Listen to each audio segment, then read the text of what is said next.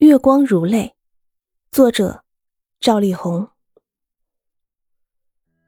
中国的二胡是一种很奇妙的乐器，它的结构其实和小提琴差不多，琴筒相当于小提琴的琴身，琴杆相当于小提琴的琴颈，二胡两根弦，小提琴四根弦，琴码、弦轴。形状不同，功能相仿。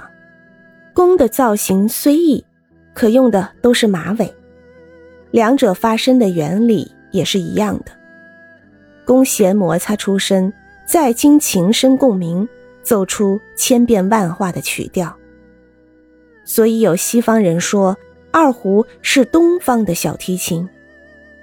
其实这话有所偏颇。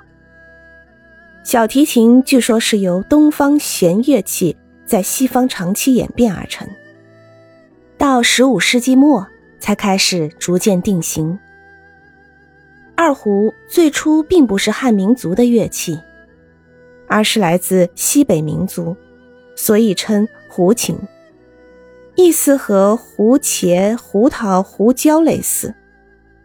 然而，在西方的小提琴成型之前。中国人早就在拉胡琴了。宋人沈括在《梦溪笔谈》中有“马尾胡琴随汉车”这样的诗句。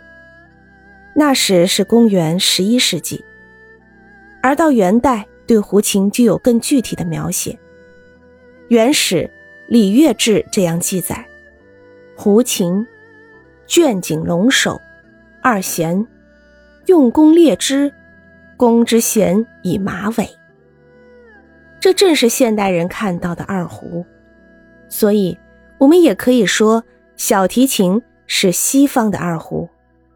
这当然是说笑而已。在中国的民间音乐中，二胡拉出的曲子也许最能撩拨听者的心弦。我以为用二胡拉悲曲远胜于做欢歌。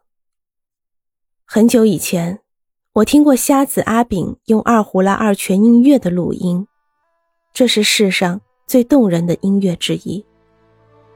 单纯的声音，缓慢悠扬的旋律，带着些许沙哑，在冥冥中曲折的流淌。说它是映照着月光的泉水，并不勉强。然而，乐曲绝不是简单的描绘自然，这是从一颗孤独寂寞的心灵中流淌出来的声音。这声音饱含着悲凉和心酸，是历尽了人间悲苦沧桑后发出的深长叹息。这是用泪水拉出的新曲。听着这样的音乐，我的心灵无法。不随之颤抖。我想，阿炳当年创作这首曲子，未必是描绘二泉，而是对自己坎坷凄凉一生的感叹。一把简简单单的二胡，竟能将一个艺术家跌宕的人生和曲折的情绪表达得如此优美动人，实在是奇迹。在感叹音乐的奇妙时，我也为中国有二胡这样美妙的乐器而自豪。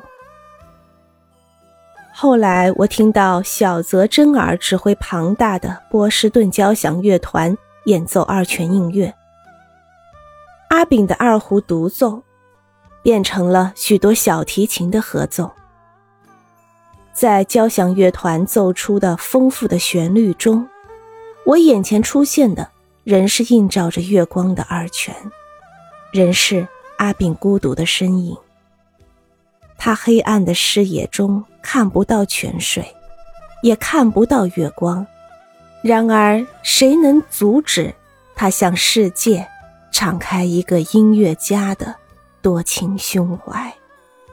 谁能改变他倾诉苍凉心境的美妙语言？我看到站在指挥席上的小泽征尔，深深沉醉在二泉映月的旋律中，他的眼睛里闪烁着晶莹的泪光。十多年前，在旧金山街头，我曾很意外的听到过一次二胡独奏。那是在一条人迹稀少的街上，一阵二胡琴声从远处飘来，拉的正是二泉映月。在异国他乡，听到如此熟悉的中国乐曲，当然很亲切。可是走近了，我才发现，拉二胡的，竟是一个沿街行乞的中国人。这是一个中年男人。低着头，合着双眼，沉浸在自己的琴声里。他拉得非常好，丝毫没有走调。然而，把那种凄楚无奈的情绪表现得淋漓尽致。我远远地看着他，不忍心走到他身边。然而，琴声还是一声声扣动了我的心弦。听过无数次二泉映月，在旧金山街头，是我听的最伤感的一次。